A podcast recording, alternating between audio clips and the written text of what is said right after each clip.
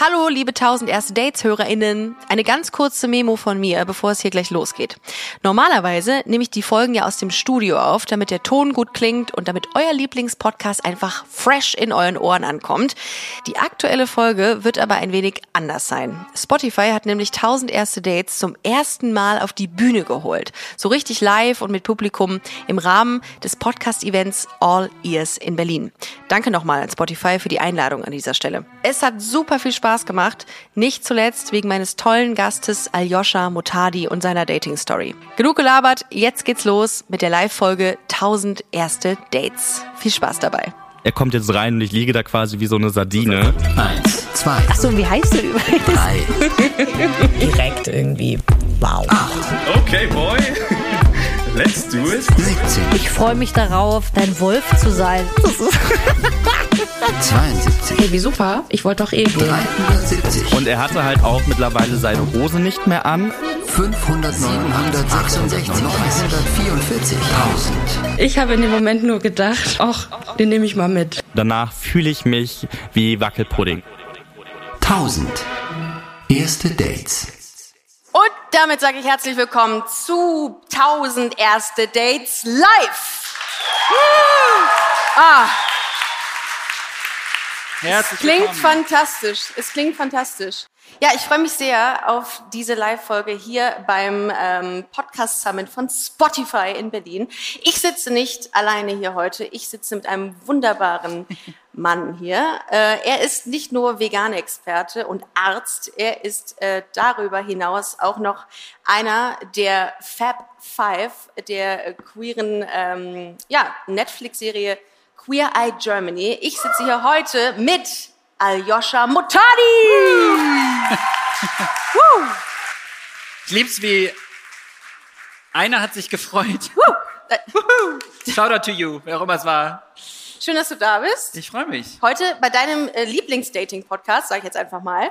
Ja. Und du hast uns natürlich auch eine Dating-Geschichte mitgebracht. Ich bin sehr gespannt, ähm, in welchem Jahr wir uns befinden und wo wir uns befinden und wie das alles begonnen hat. Ach du Scheiße, ja, ich auch. Also, wir befinden uns in einem Jahr, was ich gerade ausrechnen müsste. Ich war 23 Jahre alt. Ich äh, war also quasi frisch geoutet. Ähm, ich weiß, dass ich äh, gerade eine Beziehung hatte, beziehungsweise einen Freund hatte. Also zumindest würde ich das so sehen. Ich glaube, er würde das nicht so sehen, aber darum geht's ja jetzt gerade nicht. Und ähm, dann hat mein damaliger bester Freund in der Uni, der auch schwul war, mir ein Date organisiert mit einem Typen, ähm, der ja auf dem Foto auch ganz nett aussah. Und ich dachte, so, ja, treffen wir uns einfach mal. Und Dein äh, bester schwuler Freund hat ein Date für dich organisiert. Das ist korrekt, weil Ah, ich okay. selber keine Lust hatte, mich irgendwo anzumelden. Ich wollte gerade fragen, es gibt ja Apps noch. ja, ich hatte Ja. keinen Bock darauf. Okay. Der hat mich so traumatisiert. Das war so jemand, der ähm, jeden Tag Sexdates hatte. Dein, dein schwuler bester Freund? Ja, nee, ich. Achso, du. Nein. Nein, ich nicht. Also ich Achso, nee, dann hättest du ja Grinder genutzt. Wahrscheinlich. Ähm, nee, ich ja. meinte er. Er hat einfach Ach so, okay. äh, jeden Tag Sexdates gehabt und ich äh, Ja. habe ein bisschen Angst gehabt, dass die ganze Szene so ist und war dann so ein bisschen eingeschüchtert. Ich Okay. meine, ich war frisch geoutet, ne? Ja. Für mich war das alles noch völlig, völlige Überforderung. Äh, das heißt, für diejenigen, die das jetzt nicht wissen, ähm, Outing äh, unterscheidet man gerne mal in inneres und äußeres Outing. Das handelt, äh, das war in dem Fall ein äußeres Outing. Inneres, so der, die eigene Identifikation beziehungsweise Identität, die man entwickelt. Das sich Ähm, eingestehen. Genau, das Eingestehen und das Äußere ist, dass man der Welt quasi offenbart, hey, äh, ich ähm, bin schwul, lesbisch, bi, intersexuell, da. Ne? Also nur das Richtig. äh, zur Unterscheidung an dieser Stelle. Genau. Ähm, Es ging aber um das äußere Coming Out. es ging, ja, es war relativ nah, äh, nah Okay. beieinander bei mir. Ja. Also äh, Inneres folgte dem Äußeren. Ja. Ja, und äh, ich weiß nur, dass ich, dass ich ihn dann getroffen habe und ähm, mein, ja, mein erster Gedanke war, oh mein Gott, das wird nie was. Also ich habe den gesehen und dachte so, oh Gott, der ist viel zu feminin, der ist viel zu weiblich, ich kann das gar nicht. Wo habt ihr euch denn getroffen? In Hamburg? Okay. Äh, ich weiß es ehrlich gesagt nicht mehr. Okay. Warte mal kurz, wo haben wir uns denn getroffen? Café, Klassiker. ja. Ich glaube, wir haben uns in einem. Café getroffen. Sag Also, ja, mal. natürlich, klar. Hab Ja, ins, ins offensichtlich einen bleibenden Eindruck hinterlassen, die Location bei mir. Ähm, genau, wir Ja. haben uns irgendwo getroffen, ich weiß es nicht mehr genau und äh, ich äh, weiß nur, also bevor jetzt irgendjemand was sagt, weil ich eben gerade gesagt habe, ich fand diese Person viel zu weiblich, ich habe gedacht, oh Gott, ich war so abgeschreckt davon, Also ihr habt euch das erste Mal gesehen und dann hast du direkt gesagt, oh nee, das ist eigentlich Ja, nichts. nee, ich habe direkt gedacht. Wie nennen wir den Kollegen denn, den du getroffen Äh, hast? wir nennen ihn jetzt äh, Wimpert, heißt der. Wir nennen den. Oder Justus Jens, ich weiß es nicht. Wimpert? Ja, äh, okay, nee, dann nehmen wir jetzt Wimpert. Den nehmen wir jetzt Wimpert. Wimpert oder Justus Jens? Wimpert. Alles klar. Ich habe noch nie Wimpert gehört. Ich Egal. auch. Okay, gewinnen wir uns jetzt dran. Richtig okay, also du hast Name Wimpert äh, das erste Mal getroffen und dein erster Eindruck war jetzt nicht der beste. Nee, aber also die Frage ist ja, also normalerweise glaube ich, würden Menschen ja sagen, die erste Date-Erfahrung, es geht darum, dass man irgendwas Lustiges erlebt hat, dass irgendwas Peinliches passiert ist, ist es zwar auch noch, aber äh, was ich jetzt vor allem bei meiner Story so erzählen möchte oder warum ich die Story überhaupt erzähle, ist ähm, so ein bisschen das Thema internalisierte Homo-Transphobie, die wir alle in uns tragen. Und wie ich selber noch so gemerkt habe, dass ich sehr schwulenfeindliche Muster in mir selber hatte, weil ich damals mich ganz klar davon distanzieren wollte. Also ich habe halt einfach gedacht, ich bin nicht diese Person und ich möchte nicht damit assoziiert werden. Alles, was nicht heterosexuell gelesen wird, also was irgendwie heterosexuell wirkt, was irgendwie darauf hindeuten könnte, dass ich schwul bin, davon wollte ich mich distanzieren. Mhm. Okay. Das hat mir Angst Ja. gemacht. Und deswegen habe ich immer gesagt, so, Igitt, damit habe ich nichts zu tun. Ich bin nicht so. Ich bin normal. Mhm. Ich möchte auch als normal gelesen werden. Und ich meine, du kennst das bestimmt auch Ja. Wenn Leute einem sagen, hä, aber du bist doch, du, man sieht dir das ja erstmal gar nicht an. Ähm, Und dieser Spruch Ja. ist nicht ungefährlich. Ja, ich kenne das. Also Ja. mir wurde schon oft in der Vergangenheit gesagt, was, du bist lesbisch, so siehst du gar nicht aus. Du hast ja lange blonde Haare. Und ich so, ja, also das, Klares Kriterium. Ne? Und, äh, und auch, dass man sich schminkt als lesbische Frau, ist bei einigen auch irgendwie da nicht so, äh, verstehe ich nicht. Also ich kann das nachvollziehen, aber äh, nochmal ganz kurz zurück zu dem ersten Treffen. Ähm, Wimpert hatte jetzt den Eindruck, äh, dir vermittelt, ähm, etwas, ja, äh, exotisch, exotisch zu sein. Flamboyant. Flamboyant, okay. Und das war jetzt nicht so in deinem Weltbild, äh, galt in deinem Weltbild als nicht normal. Und ähm, wie war das Aufeinandertreffen? Was habt ihr, worüber habt ihr geredet? Hast du da in, also direkt beim ersten, bei der ersten Konversation schon gedacht, nee. War das nicht, äh, war das Wort, eines der Jugendwörter des Jahres cringe? War das letztes Jahr oder dieses Jahr? Nee, letztes Jahr muss es ja gewesen sein, ne? Macht überhaupt keinen Sinn. Letztes. Äh, wow, schlau. Ähm, ja, cringe war es. Also Ja? es war sehr unangenehm, ja, weil ich, äh, ich wusste nicht so richtig, worüber wir reden sollen und es war, wir hatten auch keine richtige Ebene. Ich habe mich total verschlossen. Ich fand es unangenehm as fuck. Also ich war Ja. wirklich so, äh, ich will hier weg. Ja. Gleichzeitig bin ich aber ein krasser People-Pleaser und ich hatte mega Angst vor Konfrontation oder dachte, ich bin eh das Problem. Ne? So, und ich habe die ganze Zeit projiziert auf mich und dachte so, Gott, ähm, der findet mich bestimmt schrecklich. Ja, weil das Äußere, das Auftreten ist ja mal was anderes, als wenn du jetzt beispielsweise irgendwie einen Text mit äh, ihm gehabt hättest. Ne? Also da war auch nichts. Nee, Okay. Also es ging, es war okay. Ich glaube, er hat viel geredet und ich kann Ja. ja. tendenziell auch reden, aber es war, für mich war da keine Ebene und Ja. er war halt sehr viel in der schwulen Szene unterwegs und ich war komplett frisch. Also Ja. frisch in der schwulen, frisch? Fresh in der schwulen, frisch in der schwulen Szene unterwegs und entsprechend hatte ich noch keine Ahnung. Ich hatte nur dieses klischeehafte Bild, was mein damaliger bester Freund, ähm, der tatsächlich auch sehr viel so toxisch männlich geladene Mhm. Traits hatte, also sehr so ähm, was Männlichkeit bedeutet und dass äh, ne, so feminin, femininere Menschen äh, schwächer sind und so. Kannst du ganz kurz mal beschreiben, wie Wimpert aussah, damit wir uns das so ein bisschen vorstellen können? Wimpert? Bist du da? Richtig, richtig unangenehm, wenn der jetzt hier wäre. Ähm, Wimpert war, ich würde sagen, so 1,77 groß, schätze ich, also ein bisschen kleiner als ich. Ähm, sehr, ja, ich meine, gut, ich war auch 23, ich sah wahrscheinlich auch ein bisschen fresher aus als jetzt, also so boyisch, also braune Haare, mittellang, hatte Arme und Beine und Mund und Augen. Ist jetzt nicht das Schlechteste. Ja, mehr weiß ich aber auch nicht mehr so genau. Ja. Also ich, ich kann nicht so gut Menschen beschreiben. Aber du, aber du hattest, aber er hatte irgendwas an sich, was, was du halt als, als ähm, in Anführungszeichen typisch schwul ähm, ab, Ja, abgetan hast. also, genau. Was war das denn? Na, es war halt so die, die, also wie er sich bewegt hat, die Gestik, Die wie er gesprochen hat. Genau, Okay, also letztlich das, was oft parodiert wird, dass, also dass man das halt einfach, wie, wie gesagt, flamboyant war. Okay. Wie ging's aus? Also wie hast du dich aus dem Gespräch? Gut, wir sind jetzt zusammen. Top. Ja. Aber wie hast du dich aus dem Gespräch rausgewunden? Also was, äh, was hast du äh, gesagt oder Wer wie, sagt, dass ich das hab? Bist du also Habe ich nicht. Okay. Also es gab, glaube ich, sieben weitere Dates.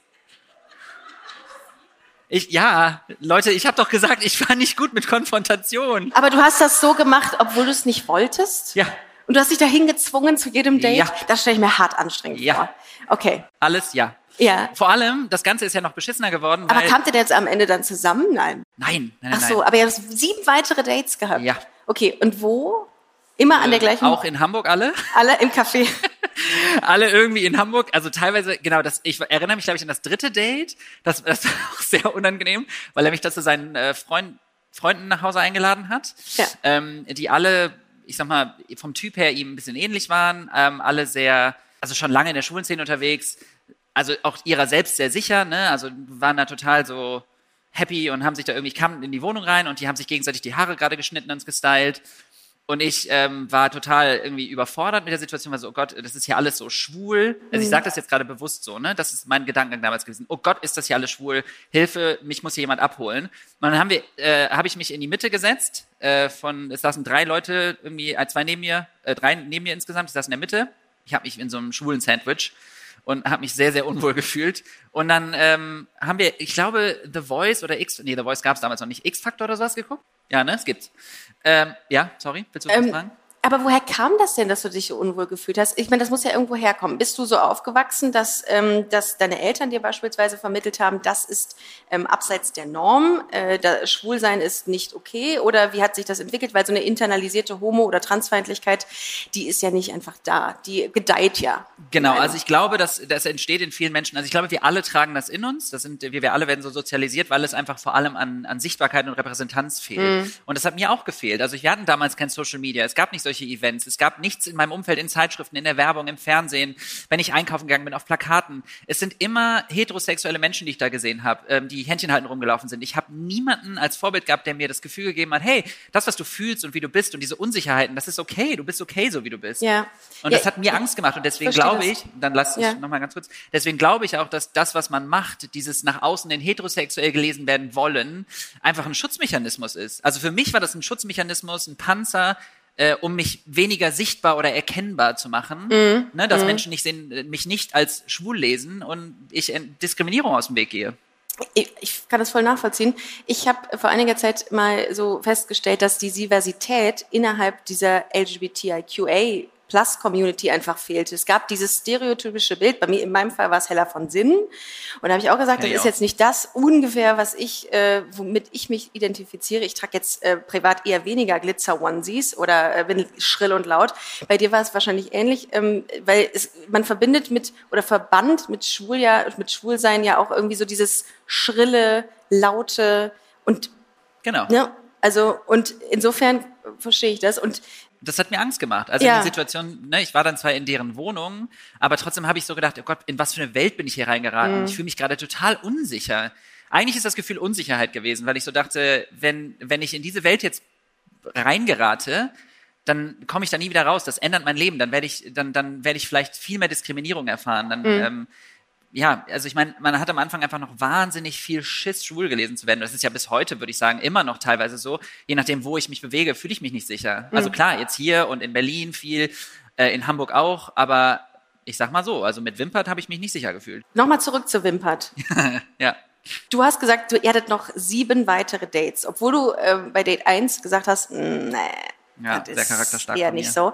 Ähm, was hat dich denn veranlasst, dazu weiterzumachen, außer jetzt ein People-Pleaser zu sein? Also irgendwas muss dich ja gecatcht haben, weil Ja, wenn du den wirklich kacke findest oder weil du das irgendwie nicht matcht, dann kann man sich doch nicht Also so. ich fand ihn tatsächlich einfach am Ende, ich fand ihn nicht attraktiv und ich fand ihn auch, also wir haben uns auch nicht viel zu sagen gehabt. Das war wirklich meine, die pure Panik davor, ihn zu enttäuschen, weil er fand mich richtig toll. Ja. Er hat mich, also ich weiß auch noch genau, als ich dann in diesem Freund, als wir da in der Wohnung waren, hat er Ja. gesagt, guck mal, das ist Aljoscha, der weiß nicht, was Gay Romeo ist.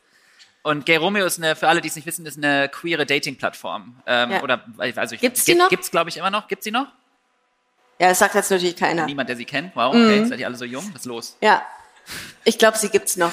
Okay, auf jeden Fall äh, war, äh, also war das offensichtlich so, dass er total st- stolz darauf war, dass ich so unberührt war, was die Szene anging. Ähm, und ich fand genau das Wie so, wie so ein Baby, wie heißt Ja. das? Baby Die? wie so ein Baby Gay. Baby Gay. Baby genau. Gay. Ja. Mhm. ja.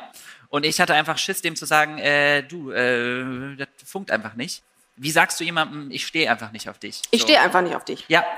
Oder man, oder man, oder man rennt auch. einfach, man rennt einfach. Oder man macht es ganz erwachsen und meldet sich nicht nie Ja, wieder. aber ich war Nein. 23 und ja, Ja. jetzt weiß ich auch, das hätte ich einfach sagen können. Und damals war es einfach für mich so, ich habe da Schiss vor. Ja, nee, ich kann das auch das nachvollziehen, weil es ja irgendwie dann, ähm, das ist so eine Überwindung, Ja. also Menschen zu enttäuschen. Und es war trotzdem scheiße, weil ich meine, jedes Ja. Mal auf ein, auf ein Date mit ihm geschleppt und habe die ganze Zeit so gedacht, worüber reden wir denn jetzt gleich? Und dann hat er, und das ist auch nochmal krass, dann saßen wir irgendwann mal im Auto, weil er mich irgendwo abgesetzt hat. Oh ja, auch noch eine krasse Story ist mir gerade eingefallen. Du, wir haben Zeit. Ähm, wir, also ich weiß noch, ich war sehr betrunken, ich war bei Mhm. einer Freundin und dann hat er mir geschrieben, ähm, hey, ich würde dich gleich abholen kommen mit ein paar, mit, mit ein paar Freunden und äh, wir würden in den Club. Hast Mhm. Bock mitzukommen? Und ich so voll besoffen. Klar hab ich Bock. Alles easy, wenn ich besoffen bin. Ähm, und dann ähm, kam er in einem Maserati vorbei. Äh, er was, Wimpert ist auch 22 äh, gewesen. Also offensichtlich selber gekauft oder geleast. I don't know, es war auf jeden Fall sehr skurril. Und ich sag mal so, mein Sicherheitsgefühl ist nicht mehr geworden. Was hat denn Wimpert überhaupt beruflich gemacht? Das ist eine gute Frage. Ach, das wusstest du nicht? Doch, Ach so. ich wusste das. Aber es ist ja jetzt auch schon äh, neun Jahre her. Ja, weil das hätte mich mal bei dem Und es Maserati war interessiert. safe ein Job, der, ihn, der nicht gereicht. Ich glaube, Tanzlehrer. Klar, Maserati hat man dann als Tanzlehrer. Ja. Ja. Also insofern, und dann weiß ich noch, sind wir, und dann halt auch dieses ganz klischeehafte, richtig schön mit laut röhrendem Motor durch Hamburg gerast um 23 Uhr. Ich weiß auch nicht, ob er nüchtern war. Ich war es nicht. Deswegen war es irgendwie auch okay. Ja. Wobei andere könnte das ja dann irgendwie Erste dann dazu verleiten, tatsächlich interessiert zu bleiben. Ne? Also wenn man jetzt ganz oberflächlich äh, das Ganze sieht. Ich oder er? Nee, es gibt mit Sicherheit Leute, die sagen, oh, Maserati finde ich jetzt geil, dann bleibe ich bei Wimpert. Nee, So. ich habe mich ja das total, äh, ich habe direkt an irgendwelche Filme gedacht. Ich habe gedacht, wo hat der den denn jetzt her? Was ist hier los? Warum Ja. ist er, warum kann er sich Maserati leisten und warum fahren wir gerade? Das ist aber passiert innerhalb dieser sieben Dates, die ihr noch hattet, ja, ne? das so, war, glaube ich, Date 6. Date 6. Okay, was Ja. war Date 7? Wir, Date 7 war, also beziehungsweise Treffen 7 war ähm, in der Stadt irgendwie und dann hat er mich irgendwo abgesetzt mit seinem anderen Auto, was auch so ein riesen Range Rover war. Was Ja, ist das für ein- Tanzlehrer? Er hat, er hat aber, er hat mir zu, ja, Dancing with the Stars. äh, er hat mir an dem Tag gesagt, ja, er, das sei nicht von ihm, das sei von irgendjemandem, äh, von, von einem seiner Kunden, dem, äh, der, ihm das geliehen hätte. Und ich so, lol. So betrunken bin ich jetzt auch wieder nicht. Okay. Ähm, und in diesem Auto am nächsten Tag, also äh, oder beim nächsten Treffen, hat er mir dann gesagt, ja, ich muss dir noch was gestehen. Ähm, ich, ähm, wir haben nächste Woche so ein, so ein Event und ich würde dich gerne einladen, so eine Party. Und ähm, ich werde aber da in Drag sein, als Drag Queen am Eingang. okay. Und dann hat er gesagt, äh, meinte sie, ja, also ich mache das aber wirklich nur, weil ich Geld verdienen möchte. Der, der Maserati finanziert sich nicht von selbst. Und Muss ich, ja auch aufgetankt werden, ne? ja, und ich weiß noch, als er mir das erzählt hat, hat sich alles in mir zusammengezogen und ich war so, alles klar, ich bin raus. Das Wegen, war weil er äh, Drag Queen. Da habe ich Drag gedacht, das war. Mhm. ist wirklich so Endgegner gay für mich. Ich bin raus. Das, das ist mir zu viel. Okay. So schwul, äh, na, niemals. Ja, so. ja. Und da war es wieder so dieses, und das habe ich ihm auch gesagt, nicht so. Ich habe ihm nicht gesagt, äh, du bist mir zu schwul, aber ich habe schon gesagt, ähm, ich kann mich mit deiner Welt nicht identifizieren. Mhm, okay. Und ich habe ihn tatsächlich jetzt letztes Jahr auf dem CSD getroffen, habe gesagt, Wimpert, pass auf, ich muss mich bei dir noch entschuldigen. Ich habe mich richtig kacke verhalten, mir tut das mega leid. Ähm, schön, dass wir uns jetzt wiedersehen. Und er, er guckt mich an und sagt so, wer bist du? Nein, das stimmt nicht, es war gelogen, das sollte nur witzig sein. Also er hat, er hat ein bisschen gebraucht, aber er hat mich dann wiedererkannt. Ah, okay, weil sonst hätte ich nämlich gefragt, äh, wie wäre es, wie, wie war es, als er vielleicht dann Queer Eye Germany gesehen hat? Ich meine, das ist, die, die Chance besteht ja, dass Ja. er äh, Netflix guckt und dann sagt, ach, hab ich den nicht mal siebenmal gedatet? Hab ich den nicht mal vorgefahren in meinem Maserati? Siebenmal fixieren. Aber äh, du hast dich dann bei ihm entschuldigt. Irgendwann kam ja dann so ein bisschen bei dir auch die Einsicht, dass es irgendwie vielleicht nicht so cool war. Ja. Wie, wie war der Prozess dahin? Ich meine, ähm, gab es einen einschneidenden Moment, in dem du gesagt hast, mh, ich, das war irgendwie nicht so geil, was ich gemacht habe? Also je mehr man im Reinen mit sich selbst ist und je mehr man reflektiert über das eigene Verhalten, das hat tatsächlich bei mir angefangen mit dem ganzen Vegan-Thema. Also ich bin damals, als ich vegan geworden bin, hat das echt so ein, ein Tor zum Bewusstsein bei mir geöffnet, weil ich dann mich angefangen habe, mich mit anderen Themen zu beschäftigen, mit meiner ein, eigenen Sexualität und Identität und ähm, habe halt ganz, ganz viel angefangen darüber zu reflektieren, warum ich mich so verhalte, wie ich mich verhalte, wo meine Ängste herkommen, warum ich so mich so zurückgezogen habe, warum ich so viel Angst davor habe, teilweise bis heute, ähm, als schwul gelesen zu werden. Und also das kommt mit Sicherheit auch aus dem Elternhaus, ne, wie ich aufgewachsen bin, fehlende Repräsentanz. Ähm, deswegen auch solche Sendungen wie Queer Eye Germany bedeuten mir einfach so viel, weil das genau das ist, was ich damals gebraucht hätte. Also kleiner Joscha hätte genau das gebraucht. Einfach eine Sendung oder irgendeine Art von Sichtbarkeit, die mir halt signalisiert hätte und dir bestimmt auch, Absolut. dass wir okay so sind und dass, Mhm. dass diese Ängste und Sorgen irgendwie auch erstmal okay und valide sind, aber ähm, dass wir dadurch halt auch ganz viel eigenen Scheiß internalisieren und auf andere projizieren Ja. und andere darunter leiden, Total. wie Wimper zum Beispiel. Absolut. Äh, Ich, wenn ich mir jetzt so deine Entwicklung angucke, du hattest am Anfang, ähm, wie gesagt, internalisierte homonegative Empfindung und machst dann äh, Jahre später bei einem riesengroßen queeren Format mit. Wie blickst du darauf zurück, so auf deine Entwicklung? Weil das ist ja schon extrem geil. Du hast dich der Welt geöffnet. Ich meine, das Ja. ist einer der, ich, werde, ich glaube, Deutschland ist einer der wenigen Länder, die das übernommen haben nach dem erste. Das erste, ne? Ja. Und das ist schon, es hat ja eine Reichweite, ne? Ja, voll. Ja, es, es ist äh, sehr surreal. Ich meine, ich habe Medizin studiert. Ich habe irgendwie damit gerechnet, dass ich mein Leben lang im Krankenhaus äh, irgendwie Narkosen verpasse. Ähm, und jetzt schläfer ich Leute mit Gesprächen ein.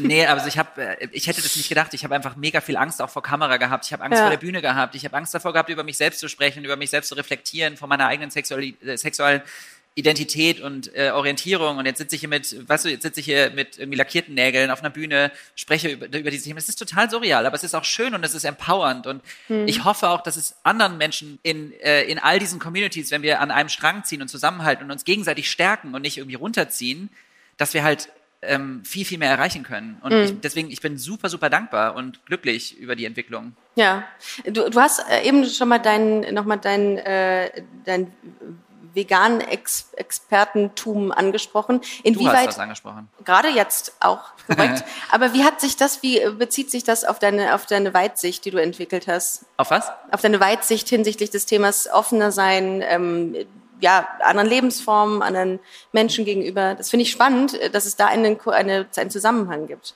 Ähm, ja, also ich glaube, das äh, hat insofern bei mir angefangen oder Klick gemacht, weil es ähm, letztlich äh, alle Formen der Diskriminierung haben irgendwie Schnittstellen, ähm, haben irgendwie eine Gemeinsamkeit. Und die Gemeinsamkeit ist immer, dass wir uns eine Eigenschaft nehmen, die, ähm, die quasi dafür sorgt, dass ein Mensch oder eben ein Lebewesen entwertet wird. Bedeutet also Hautfarbe, sexuelle Orientierung, Religion, wie der Körper aussieht, egal was es, ne, also wie der finanzielle Stand ist.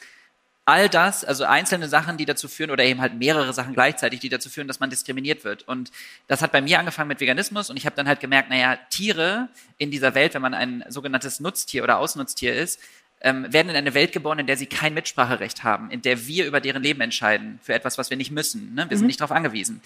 Und ich zum Beispiel bin schwul geboren. Ich habe mir das nicht ausgesucht. Ich, ich bin in eine Welt geboren worden, die mir von vornherein gesagt hat und dir auch, dass wir so wie wir sind nicht richtig sind. Ähm, das wird uns überall bis heute immer wieder gesagt. Und wir müssen ganz hart daran arbeiten, das selber nicht zu glauben und anderen Menschen auch diese Kraft zu geben, das nicht zu glauben.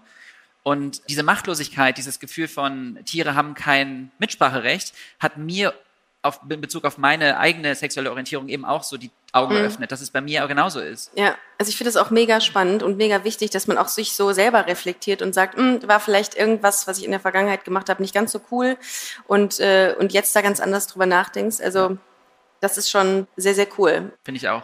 Aber ich finde äh, dieses Thema, äh, wir müssen noch mal ganz kurz zum Thema Dating zurückgehen. Äh, Ja. Wie ist es denn als jemand, der wirklich Teil dieser Fabulous Five ähm, in diesem Format mitgemacht hat, jetzt zu daten? Oder kannst du überhaupt noch daten? Weiß ich nicht. Was, was kriegst du für Resonanz?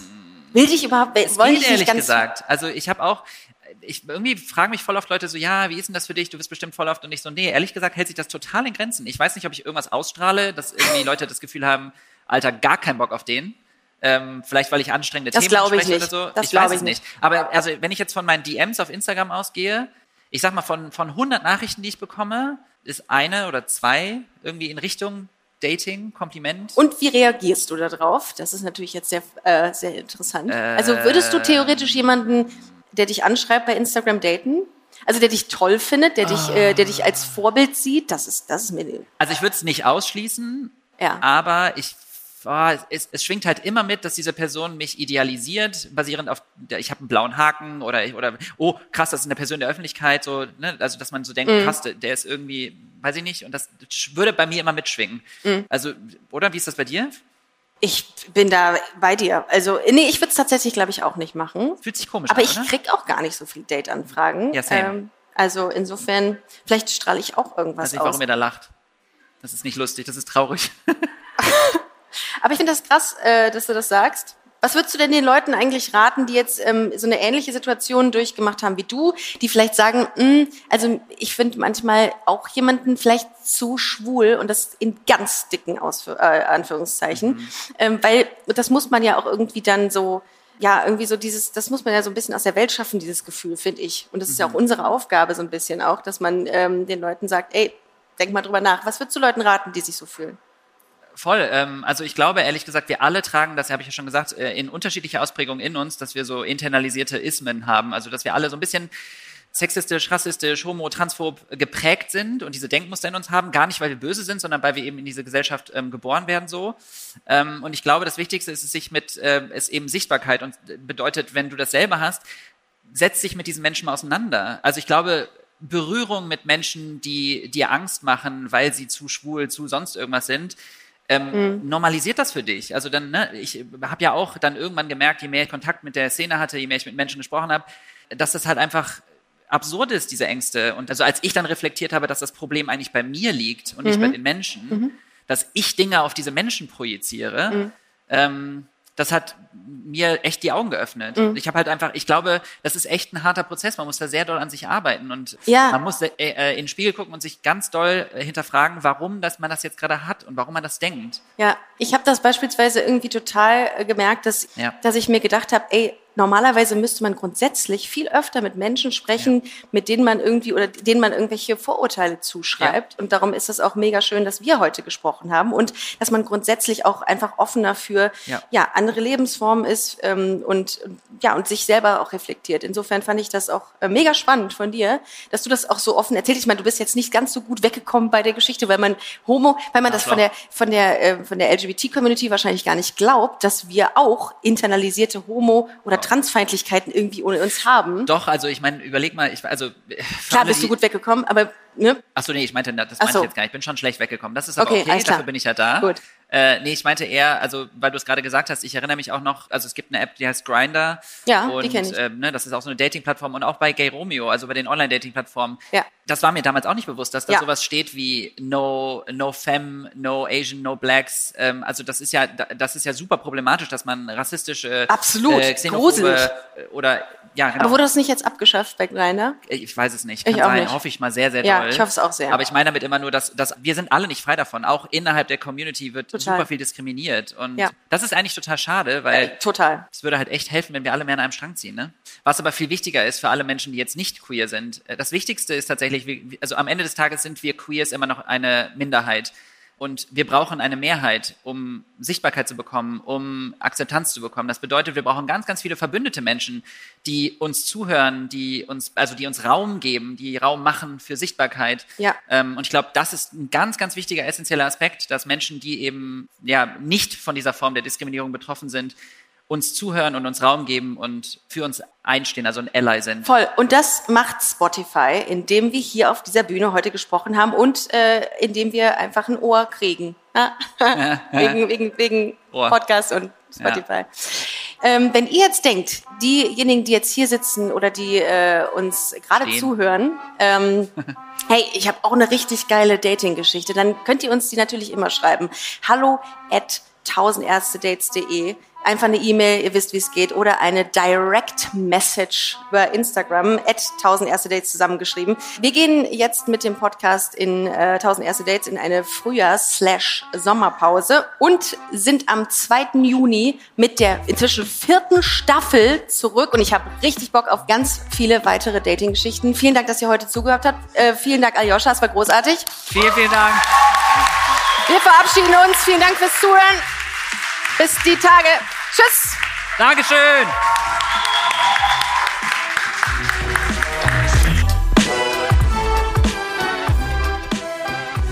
Tausend erste Dates ist eine Co-Produktion von Kugel und Niere und Studio Bummens. Executive Producer Anna Bühler und Jon Hanschin. Redaktion Eileen Doan, Lena Kohlwees, Pies Solomon Obong, Hanna Marahil und ich, Ricarda Hofmann. Ton und Schnitt Simone Hundrieser.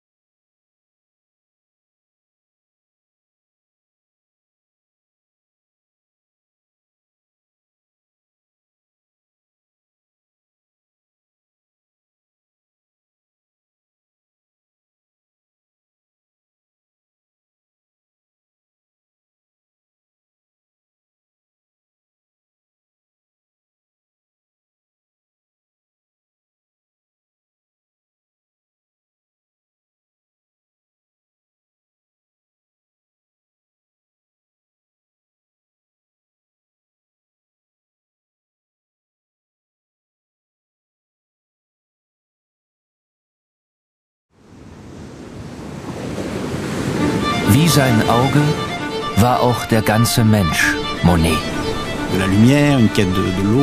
Diese Suche nach Licht, nach dem Wasser, nach einer neuen Malerei. Das ist fast wie eine Pilgerfahrt. Ich bin Linda Zawakis und das ist die Geschichte über ein Leben in Zeiten des Umbruchs.